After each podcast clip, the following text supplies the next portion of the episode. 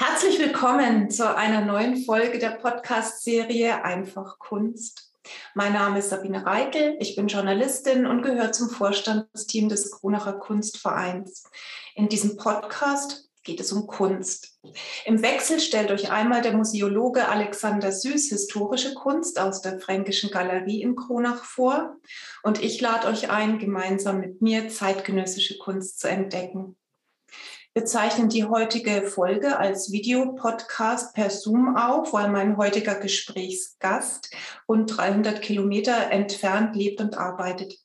Insofern kommt ihr heute in den Genuss von Ton und Bild. Der Podcast wird produziert von der Stadt Kronach. Die technische Leitung hat wie immer Philipp Kober. Ihr hört einfach Kunst als RSS-Feed auf Spotify, iTunes, Amazon Music und mit Bild auf YouTube. Heute stelle ich euch wieder eine ausgesprochen spannende, renommierte und zeitgenössische Künstlerin vor. Ich freue mich riesig, dass ich heute mit der Berliner Lichtkünstlerin Susanne Rottenbacher sprechen darf.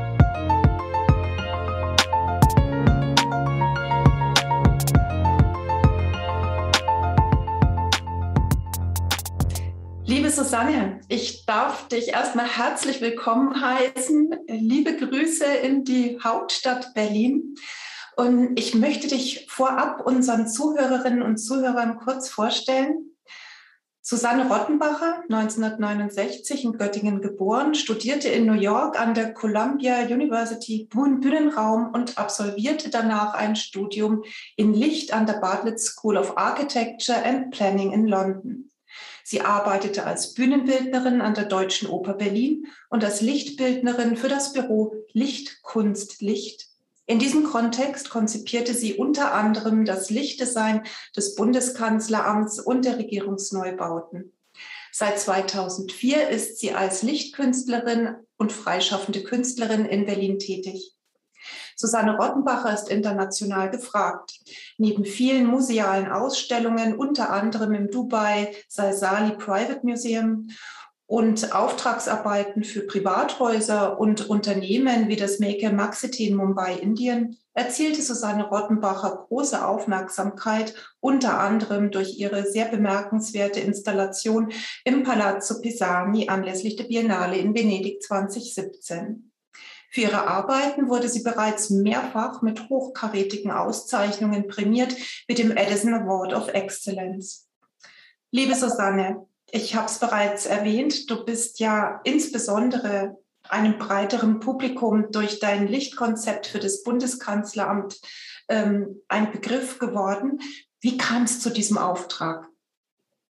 Ja, zum Bundeskanzleramt. Ähm, ich ähm, habe ja, wie du schon so schön äh, berichtet hast, Bühnenbild studiert und danach Licht und habe dann erstmal begonnen, an der Deutschen Oper Berlin zu arbeiten als Bühnenbildnerin und ähm, habe dann aber realisiert, dass auf Dauer das Arbeiten am Theater gar nicht mehr so entspricht, weil im Grunde muss man so ein Art Zigeunerleben leben. Man äh, schließt sich in einer Gruppe von Menschen zusammen, die ein ähnliches Verständnis von Stücken oder auch Kompositionen haben und zieht dann in dieser Gruppe um die Welt von Haus zu Haus sozusagen, wird dort engagiert. Und das wollte ich auf Dauer nicht. Und als ich diese ähm, Erfahrung oder diese Erkenntnis für mich gefunden hatte, war Berlin gerade Hauptstadt geworden und ähm, die Regierungsneubauten sind entstanden und es wurde eine Projektleiterin gesucht für das Architekturlicht im Bundeskanzleramt.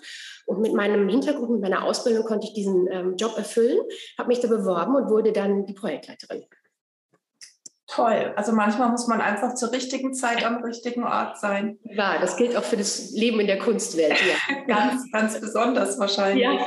Ja. Äh, wobei ich mir vorstellen könnte, dass Berlin da ja ein ganz gutes Pflaster ist.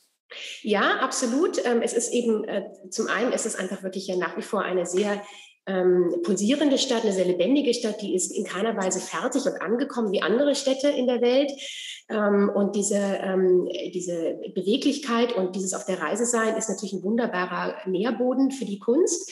Ähm, Andererseits muss man schon ehrlicherweise auch sagen, dass äh, jetzt in den letzten Jahren ist die Sammlerstruktur stark gewachsen in Berlin und es gibt natürlich auch wunderbare Orte, um äh, die Arbeiten ausstellen zu können. Aber das Verhältnis derjenigen oder der Zahl von Menschen, die Kunst betreiben und schaffen und der möglichen Orte, an denen die Kunst dann gezeigt werden kann oder auch der, äh, der Käuferzahl, der Käuferinzahl ist eben, das geht wahnsinnig auseinander und ähm, allemal jetzt äh, zu Zeiten der Pandemie. Also das ist schon auch ein, es ist in gewisser Weise ein sehr dankbares Pflaster, aber es ist auch ein schwieriges Pflaster, finde ich. Das Ausstellungswesen ist ja das eine, ähm, ob Galerien und Museen öffnen, ob man überhaupt ausgewählt wird. Aber wie sieht es denn aus mit dem Kunstmarkt? Wie verkauft sich denn Kunst im Moment so immer noch im, im Schatten der Pandemie? Also es ist wirklich ein äh, schwieriges Jahr gewesen. Wir, mein Mann und ich, wir können uns nicht beklagen. Wir haben Glück gehabt, weil wir doch immer wieder auch ähm, über, über Empfehlungen angefragt werden und tatsächlich auch Verkäufe stattfinden. Aber was wir eben ganz deutlich merken, trotz dieser wunderbaren neuen digitalen Formate, die entwickelt wurden, also dass zum Beispiel Künstler oder Künstlerinnen Ausstellungseröffnungen ähm, durch Ausstellungseröffnungen führen und dann damit auch wirklich die Position von Künstlerinnen und Künstlerinnen zugänglich gemacht wird, einer großen ähm, Interessen, ähm, in, in, einem großen Interessenkreis, anders als bei einer Vernissage, wo man eigentlich immer nur so ein kurzes Gespräch mit dem Künstler oder der Künstlerin führen kann. Also das sind wunderbare Sachen entwickelt worden, aber es ist, zeigt sich doch in unseren Augen ganz deutlich, dass ähm, die Basis für den Kunstverkauf oder die Kunstvermittlung ist die analoge Begegnung. Und die analoge Begegnung hat nicht stattgefunden, durfte nicht stattfinden. Und ja. es passiert eben wahnsinnig viel in der analogen Begegnung. Die, das wird, es kann geprüft werden, inwieweit stimmt die Arbeit mit der Schaffenden oder der, dem Schaffenden überein. Wie, wie authentisch ist eine Arbeit? Mhm. Und diese ganzen Impulssituationen, allein wenn ich jetzt in dein Gesicht schaue und was deine Augen sehe, also dieses, dieses, dieses äh, ja. direkte Gespräch ist so bedeutsam mhm. ähm, in der Kunstvermittlung und auch in der ähm, in, zum Thema ähm, äh, also eine Rückkopplung zu bekommen auf die eigene Arbeit. Das ist schon, finde ich, sehr deutlich geworden, dass ich würde sagen, dass die Kunstwelt oder die, die Kunstvermittlung ohne die persönliche Begegnung nicht stattfinden kann. Das ist schon also meine kann das digitale Angebot immer nur ergänzen, aber ein wirklicher Ersatz ist es nicht. Ja. Es ist im Moment eine Krücke, die ja. uns vielleicht auch zum Teil erhalten bleiben wird als ja. ergänzendes Element. Ähm, aber wir brauchen einfach das direkte Erleben und insbesondere, insbesondere ja auch bei, bei Dingen, die äh, ja auch nicht nur visuell, sondern auch, auch haptisch und vom Erleben und wie wir später hören werden, auch akustisch ein Genuss sind. Absolut. Liebe, ja. liebe Susanne, lass uns, lass uns mal ähm, die Geschichte so ein bisschen von vorne aufrollen. Was fasziniert dich denn so an dem Licht? Was, was ist für dich diese Herausforderung des Faszinosum? Also ähm, ich, eigentlich ist mein Faszinosum der Raum. Und als ich als Teenie gefragt wurde, was ich gerne machen möchte, wie wir alle so als Teenies gefragt werden, wo soll es denn hingehen, habe ich immer gesagt, ich, irgendwas mit dem Raum. Und das war damals noch nicht so glaubwürdig. Und es hat, glaube ich, auch älteren Menschen eher Sorge bereitet, dass ich halt irgendwas mit dem Raum machen möchte. Weil Räume für mich ähm, sind für mich wie Charaktere, wie Persönlichkeiten. Und äh, ich betrete Räume und habe das Gefühl, ich lese die oder ich erkenne die oder ich sehe, äh, erkenne deren Schwächen, ich erkenne deren Stärken und die sind für mich ein unheimliches Energiepotenzial, mit dem ich gerne arbeiten möchte. Und so kam ich eben zur Bühnenbildnerei, ähm, also die Idee, den Raum zu gestalten für einen Inhalt oder im Zusammenhang mit meinem Inhalt. Mhm. Als ich dann mein Studium beendet hatte, war mir klar, dass ich es gar nicht so spannend finde, ähm, äh, konkrete Materie in den Raum zu platzieren platzieren, um einen Raum zu strukturieren, sondern dass ich es viel spannender finde, mit dem immateriellen Licht den Raum zu strukturieren. Das war dann irgendwie, glaube ich, so Anfang der 90er Jahre, als ich fertig war in New York. Und damals konnte man auch noch gar nicht so viel, gab es noch gar nicht so viele Unis, die ähm, Studiengänge zu dem Thema Licht angeboten haben. Da hat sich viel getan seit der Zeit. Und ähm, dann habe ich ja diesen ähm, Master Magister gemacht im äh, Licht.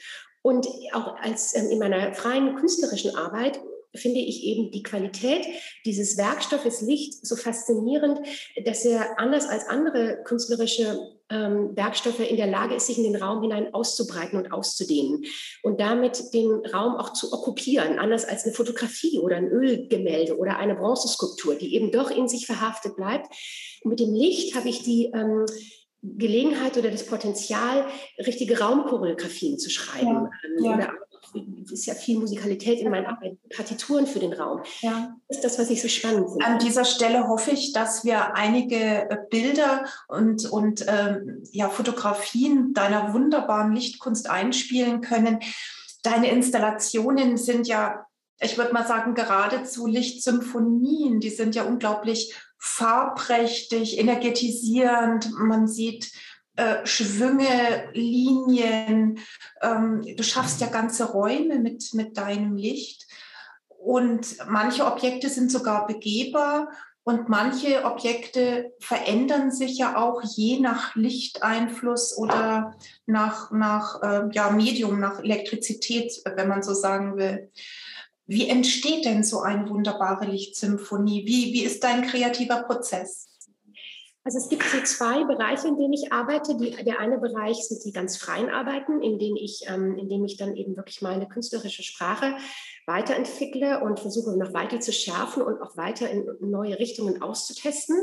Da gibt es zum Beispiel eine große Installation, die heißt Disassembly. Das ist eine Rauminstallation, wie du schon sagst, eine begehbare Rauminstallation mit einer Grundfläche von 10 mal 10 Metern und je nachdem, wo sie dann gesetzt wird, so variiert es in der Höhe von vier bis acht Metern. Man kann sie etwas strecken. Das war eine ganz wichtige Installation, weil sie eben ähm, den Körper oder den, den Lichtkörper, mit dem ich arbeite, nochmal weiter auflöst. Da in der Installation sind sozusagen die Wände und Decken und Bodenplatten der ähm, Elemente in den Raum gesprengt. Und ähm, das ist so ein Bereich, in dem ich arbeite. Das sind dann Arbeiten, die von niemandem in Auftrag gegeben wurden, sondern von mir selber. Ähm, dann gibt es einen anderen Bereich, äh, das sind Auftragsarbeiten. Ich mache ähm, viele Auftragsarbeiten, auch, auch sehr gerne Auftragsarbeiten, weil ich es so spannend finde, ähm, mit dem narrativen Potenzial eines Raumes oder eines Ortes zu arbeiten. Und ähm, dieses Potenzial, also sagen wir eine Geschichte wie zum Beispiel im Palazzo Pisani, diesen ähm, fresko bemalten Palastraum, oder auch äh, für Firmenfoyers, wo ich dann ähm, eine Firmenphilosophie vielleicht nochmal aufgreifen kann oder auch jetzt hier Haus am Waldsee, am Eingangsportal, die ganze äh, Idee der, der, ähm, der, der Direktorin vom Haus am Waldsee aufzugreifen und in der Installation umzusetzen und eben dieses narrative Potenzial aufzugreifen, nur um dann mit meiner Installation im Grunde genommen ähm, also zu einer Neusetzung zu kommen oder darüber hinaus zu wachsen oder einfach nochmal eine neue Sichtweise zu kriegen. Lass mich da mal kurz einhaken, Susanne. Jetzt sprechen wir ja über ideale äh, Raumbedingungen, wenn wir über Palazzo Pisani sprechen oder wenn wir über, über tolle Galerien oder Museen sprechen ähm, oder auch beim Kanzleramt, da hast du natürlich Raum und, und kannst dich ausleben. Aber ich weiß, du arbeitest ja auch für private, ähm, ja, für private Käufer oder ja, Privatpersonen können ja auch zu dir kommen und sagen, Mensch, ich hätte da gern was in meinem Wohnzimmer. Äh, ist da jeder Raum wirklich geeignet oder gäbe es dann auch ähm, Gegebenheiten, wo du sagen würdest, da lassen wir das mal? Nee, eigentlich finde ich wirklich ähm, jeden Raum spannend. Es gibt natürlich Räume, die ähm, ad hoc bestechender sind als andere. Ähm, und äh, es gibt natürlich auch schwierige Räume, aber es ist schon auch meine ähm, Herausforderung oder ich finde es einfach ganz reizvoll, sagen wir, einen, einen schlecht qualifizierten Raum zu einem guten Raum zu machen mit einer Installation und mhm. ähm, dann eben Schwächen zu übertünchen und doch immer vorhandene Stärken auch hervorzuheben und darauf darauf ähm, hinzuweisen, sozusagen. Natürlich immer im Stillen, das sind ja keine Plakate, die ich aufhänge, aber doch ähm, auf einer ähm, intuitiven, emotionalen Ebene eine, eine, zu steuern. Du hast vorhin das äh, narrative Element angesprochen. Welche Geschichten erzählst du mit deiner Kunst? Ähm, ich erzähle die Geschichte der, ähm, der Setzung im Raum, der Neustrukturierung im Raum. Eine Kunsthistorikerin hat es mal, finde ich, wunderbar beschrieben. Sie sprach von einer abstrakten Dynamik oder theoretischen Dynamik. Ähm, es gibt dieses wunderbare Gedicht von Rilke, von dem Panther im Käfig, ja. der dreht und sich so sein, um sein eigenes Zentrum diese Kraft entfaltet, aber doch im Käfig ähm, stecken bleibt. Und das ist so eigentlich diese Art von Energie oder Kraftentfaltung, die ich versuche mit meinen Arbeiten in den Räumen zu schaffen. Die Arbeiten sind ja nicht kinetisch, also sie sind ja statisch. Und ich versuche trotzdem eben diese ähm, Kraft zu fassen und auch im Raum explodieren zu lassen, aber das alles in einer sehr meditativen und stillen Art und Weise. Was ähm, inspiriert ähm, dich? Wo was inspiriert mich? Ja. Ähm, also ich denke, dass mich, also ich würde auch die Arbeiten, die ich mache, am ehesten als Bildhauerei mit Licht beschreiben. Mhm. Und ähm, ich, inzwischen würde ich sagen, dass mich auch andere Bildhauer oder Bildhauerinnen inspirieren zu meiner Arbeit. Ansonsten tatsächlich die Räume selber. Und auch die Menschen, denen ich begegne, was die ausstrahlen und was die kommunizieren. Und also so diese, diese, diese Metaebenen, die äh, vorhanden sind, das sind auch Inspirationsquellen für mich. Licht macht ja ganz viel mit den Menschen. Das hat ja nicht nur diese, diesen Aspekt des Künstlerischen und des Rezeptiven. Ich betrachte mir ein tolles Lichtobjekt von der Susanne Rottenbacher und denke, ach ja, das ist schön. Sondern Licht hat ja wirklich eine Tiefenwirkung. Das merken wir alle, wenn es draußen nebelgrau ist und, und im Winter die Sonne fehlt, dass dann viele von uns so einen kleinen Durchhänger haben und in dem Moment, wo es Frühling wird, die Sonne scheint und es geht raus, ähm, dann, dann ist das ein ganz anderes Lebensgefühl. Ich habe den Eindruck, dass das auch bei deinen Arbeiten sehr mitschwingt. Ja, also das ist auch, ähm, vielleicht ist das auch nochmal eine Antwort auf die Frage, die du mir vorhin gestellt hast. Lichtkunst hat eine große ähm, emotionale Kraft. Ähm, das liegt im Material selber. Also ich finde es auch in gewisser Weise ein, ein, eine Schwierigkeit, denn die Nähe zu Kirmes und zu ähm, äh, lautem Spektakel ist eben auch, äh, also es ist, ist, sehr nah, der Grad ist, ist schmal. Ja, es gibt ja auch den Begriff der Lichtverschmutzung. Ja, absolut. Und ähm, äh, natürlich ist es mein Anliegen, ähm, mit meinen Arbeiten ähm, eine Erzählung zu schaffen und eben nicht, äh, es geht mir natürlich nicht um den schnellen Aha-Moment, aber ähm, wie du schon gesagt hast, es hat eben diese emotionale Kraft und damit wird Lichtkunst auch in gewisser Weise zu einer demokratischen Kunst. Und vielleicht ist das auch ähm, der Punkt, wieso ich eben jetzt selber ähm, über die Pandemie ähm, äh, nicht so betroffen war, wie, wie vielleicht andere Künstler, Künstlerinnen, wobei ich wirklich auch gemerkt habe, dass es sich eben alles deutlich verlangsamt hat. Und viel, es gab einfach viele Enttäuschungen, das muss man einfach sagen, weil Sachen abgesagt wurden, verschoben wurden. Ja, ja. aber ähm, nochmal zum Licht, ja, es hat diese große emotionale Kraft und die ist irgendwie, das verstehen Kinder, das verstehen Senioren, das versteht, das hat so was, so eine, so eine Unmittelbarkeit in der, in der Wirkung.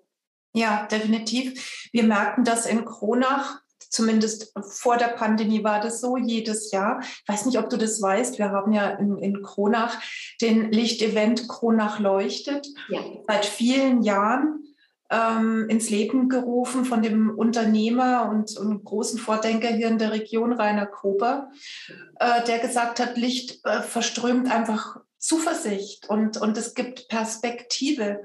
Und tatsächlich ist es so, wenn dieser Lichtevent hier in der Stadt äh, stattfindet, dann kehren hier in Nordostoberfranken, ähm, wo es ja meistens oder zu einem Großteil im Jahr einigermaßen kühl ist oder das Wetter rau, da kehren hier italienische Verhältnisse ein.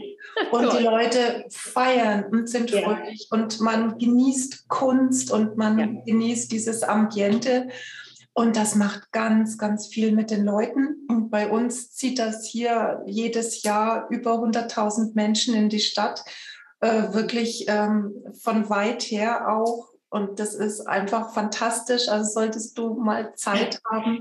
Und ich hoffe, es findet auch bald wieder statt. In diesem Jahr ist es leider pandemiebedingt ausgefallen. Aber ich hoffe doch sehr, dass wir nächstes Jahr wieder in den Genuss kommen, dann sei herzlich eingeladen. An dieser Stelle schon mal ein kleiner Sidestep. Ähm, du hast gesagt, deine Lichtkunst, die ist, ist äh, für den Moment, die ist flüchtig. Also das ist nichts, was bleibt, was, was für die Ewigkeit ist? Oder wie definierst du das? Doch, eigentlich ähm, absolut. Also es ist auch so, also die, ähm, äh, das ist auch so ein Punkt, um den sich meine Arbeit dreht, dass ähm, wir können es vielleicht überschreiben mit Kontrolle und Kontrollverlust. Die Arbeiten sind ja relativ präzise gefertigt. Es ist keine Serienproduktion, keine industrielle Serienproduktion, aber es ist schon ein hoher Grad an Präzision und Kontrolle in der Fertigung. Und dann gibt es aber den Moment des Kontrollverlustes, weil die Arbeiten sich im Zusammenhang mit dem Umlicht, mit dem Umraum, Tageslicht, ähm, Witterung, Jahreszeit in ihrer Wirkung verändern. Und äh, da gibt es eine gewisse Flüchtigkeit. Die Arbeiten selber sind, haben natürlich Bestand. Also es gibt sie für den Innenraum, auch für den Außenraum und sind da auf ähm, Dauerhaftigkeit angelegt und funktionieren ja auch so. Aber diese, diese Wirkungsweise, die hat so einen flüchtigen Moment.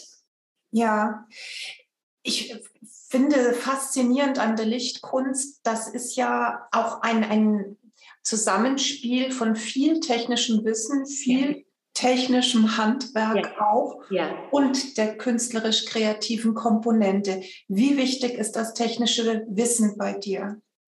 Also es dient mir ähm, zu diesen ähm, expressiven Formen, die ich da schaffe, die arbeiten, ich habe ja mit ganz klaren geometrischen Formen begonnen, Kästen und Rechtecken, dann später kamen Ringe dazu und die äh, Formen haben sich immer weiter aufgelöst. Und ich ähm, entwickle die Entwürfe in Form von Modellen. In, Im Hintergrund sieht man auch ein paar kleine Modelle an der Wand. Und diese Modelle, die werden dann ähm, über die moderne Technik, über also 3D gescannt. Und dann ähm, habe ich Konstrukteure, die mit dem Zeichenprogramm Rhinoceros, das ist so ein Architekturzeichenprogramm, was auch von so Architekten wie Zaha Hadid oder Frank Gehry, also Architekten oder Architektinnen, die organische Architektur bauen, verwendet wird. Und damit kann, können dann diese Zuschnitte, ähm, diese CNC-Zuschnitte für meine Arbeiten ähm, gezeichnet werden. Und insofern verhilft mir die Technik eben zu dieser Art von Leichtfüßigkeit äh, der, der Installation selber und dieser in mehreren Ebenen verbundenen Formen, die wiederum ähm, zu einer großen Dynamik in der Wirkungsweise beitragen. Die Technik ist für mich total Mittel zum Zweck, aber ein wunderbares Mittel zum Zweck. Arbeitest du eigentlich alleine oder hast du ein Team? Ähm, ich arbeite ähm, hier im Atelier ähm, alleine. Also äh, mein Mann und ich leben hier, äh, also sowohl äh, Wohnen als auch Atelier. Und wir haben uns entschieden, dass wir eben keine äh, Atelierfabrik hier haben wollen, weil wir die, die Ruhe lieben und die Konzentration lieben. Und ich habe so ein externes Team von, sage ich mal, ungefähr 20 Leuten, mit denen ich arbeite. Das sind Grafiker, Grafikerinnen, Konstrukteure, Statiker, ähm, dann meine Acrylwerkstätten, ähm, Metallbauer. Und mit denen kommuniziere kommuniziere ich ganz viel über E-Mail und Telefon, aber die sind selten hier. Also es gibt mal eine Modellübergabe oder es gibt mal eine Projektbesprechung. Aber wir sind schon sehr interessiert an dieser Stille, die wir hier haben können, indem wir keinen sozusagen Betrieb mit 20 Leuten am Tag hier haben. Im Vorgespräch hatten wir ja ähm, auch schon auch schon drüber gesprochen und du hast mir einiges darüber erzählt. Du stellst ja aktuell im Museum Starnberger See aus ja. eine ganz spannende äh, Geschichte, eine tolle Installation, die du zusammen mit Grisha Lichtenberger geschaffen hast.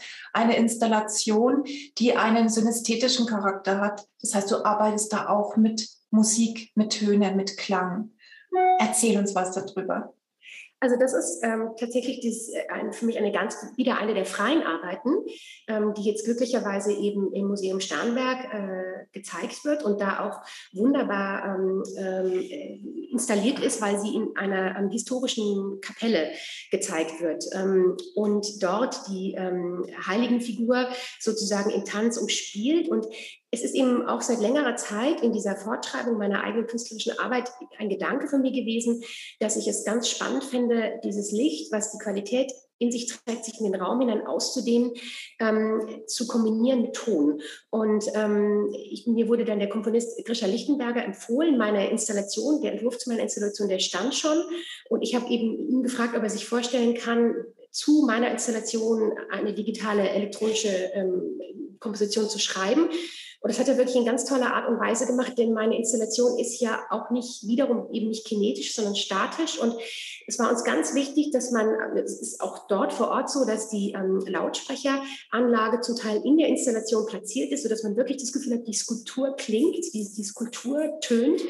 Und ähm, es war mir eben ganz wichtig, dass, das, dass weder das Licht noch die Musik additiv zueinander werden, sondern dass, wenn man die Musik hört, das Licht sieht oder wenn man das Licht sieht, dass die Musik hört. Und das ist, finde ich, ähm, wirklich wunderbar gelungen und für mich ein ganz wichtiger Schritt ähm, wiederum in meiner Arbeit, jetzt eben ähm, auch nochmal äh, die, genau, Licht mit dem Ton zu kombinieren. Gerade ist unsere Hündin zu Besuch gekommen und äh, man sieht ihren Schwanz im Wind wedelt. Das ist jetzt einfach Teil von unserer Atelierarbeit. Das ist, das ist live. Das ist wunderbar. Genau. das, das darf auch sein. Die gehören auch alle dazu. Und ich nehme an, das ist auch eine wichtige, wichtige Mitarbeiterin im Team. eine super Assistentin. das, das ist schön. Ja, wir hatten ja im Vorgespräch, äh, hatten wir ja auch schon äh, darüber gesprochen. Man hat ja auch bei deinen Installationen, weil die eben so schwungvoll sind und so farbexplosiv und so, äh, ja, so viel berühren auch in einem, ähm, immer eigentlich den Drang, was hören zu wollen dazu. Es ist, also man hört es auch geradezu, wenn nichts da ist. Das ist ja auch was, das Kopfkino springt an und man fühlt sich in eine andere Welt versetzt, in eine ganz zauberhafte Welt voll Lichtspektakel und Lichtsensationen. Und man eigentlich hört man schon, auch wenn man nichts hört, Musik dazu. Also insofern, ich finde das wunderbar, dass du das jetzt so ergänzt. Also das hast du aber auch wunderbar formuliert, Sabine. Und auch, glaube ich, schon auch deine Gabe, dass du da eben so auf verschiedenen Ebenen äh, empfindest und siehst. Es ist, es ist ehrlich gemeint, ich empfinde das so und ähm, sonst, sonst kämen ja auch diese Worte nicht. Ähm, liebe Susanne, wo wird man dich sonst noch sehen können, außerhalb von Kronach demnächst? Also derzeit läuft noch eine Ausstellung im, ähm, in Kleinsassen, das ist in der Nähe von Fulda. Ähm, und da muss ich gerade nochmal überlegen, es läuft noch irgendeine andere Ausstellung, das habe ich total vergessen, ehrlich gesagt, Sabine gerade, wo meine Arbeiten verteilt sind, da muss ich nachher nochmal nachdenken. Ähm, das sind im Moment die ähm, laufenden Ausstellungen, beziehungsweise in Corona kommt dazu. Und dann wird, voraussichtlich werde ich im nächsten Jahr in Köln, das ist aber, da haben wir noch nicht unterschrieben, auch eine große Ausstellung haben. Das kann ich aber jetzt nur so andeuten und noch nicht äh, äh öffentlich richtig verkünden. Das wird aber auch eine große Rauminstallation. Mhm. Wo kann man sich über deine Arbeiten erkundigen? Also ich bin eigentlich ziemlich aktuell mit meiner eigenen Webseite und seit März, auch pandemiebedingt, ähm, habe ich jetzt auch einen Instagram-Account ähm, und poste da regelmäßig äh, die neuen Dinge, die es zu meiner Arbeit gibt. Sehr schön. Also wenn man unter Susanne Rottenbacher googelt, dann findet man dich auf jeden Fall im Netz. Das ist sehr schön, das lohnt sich. Ich habe ja schon reingeschaut. Das ist, ist wunderbar. Sehr schön. Liebe Susanne, vielen Dank für das schöne Gespräch. Wir werden deine zauberhaften Lichtsensationen schon bald im Kronacher Kunstverein erleben dürfen. Und zwar werden wir deine Arbeiten im Rahmen einer Doppelausstellung ähm, zusammen mit den Arbeiten des Berliner Lichtinstall Licht, sorry, des Berliner Installationskünstlers Markus Butkereit zeigen. Die Ausstellung im Kronacher Kunstverein trägt den Titel We Never Sleep und ist ab 19. September in unserer Galerie in der Kronacher Siechenanger Straße zu sehen.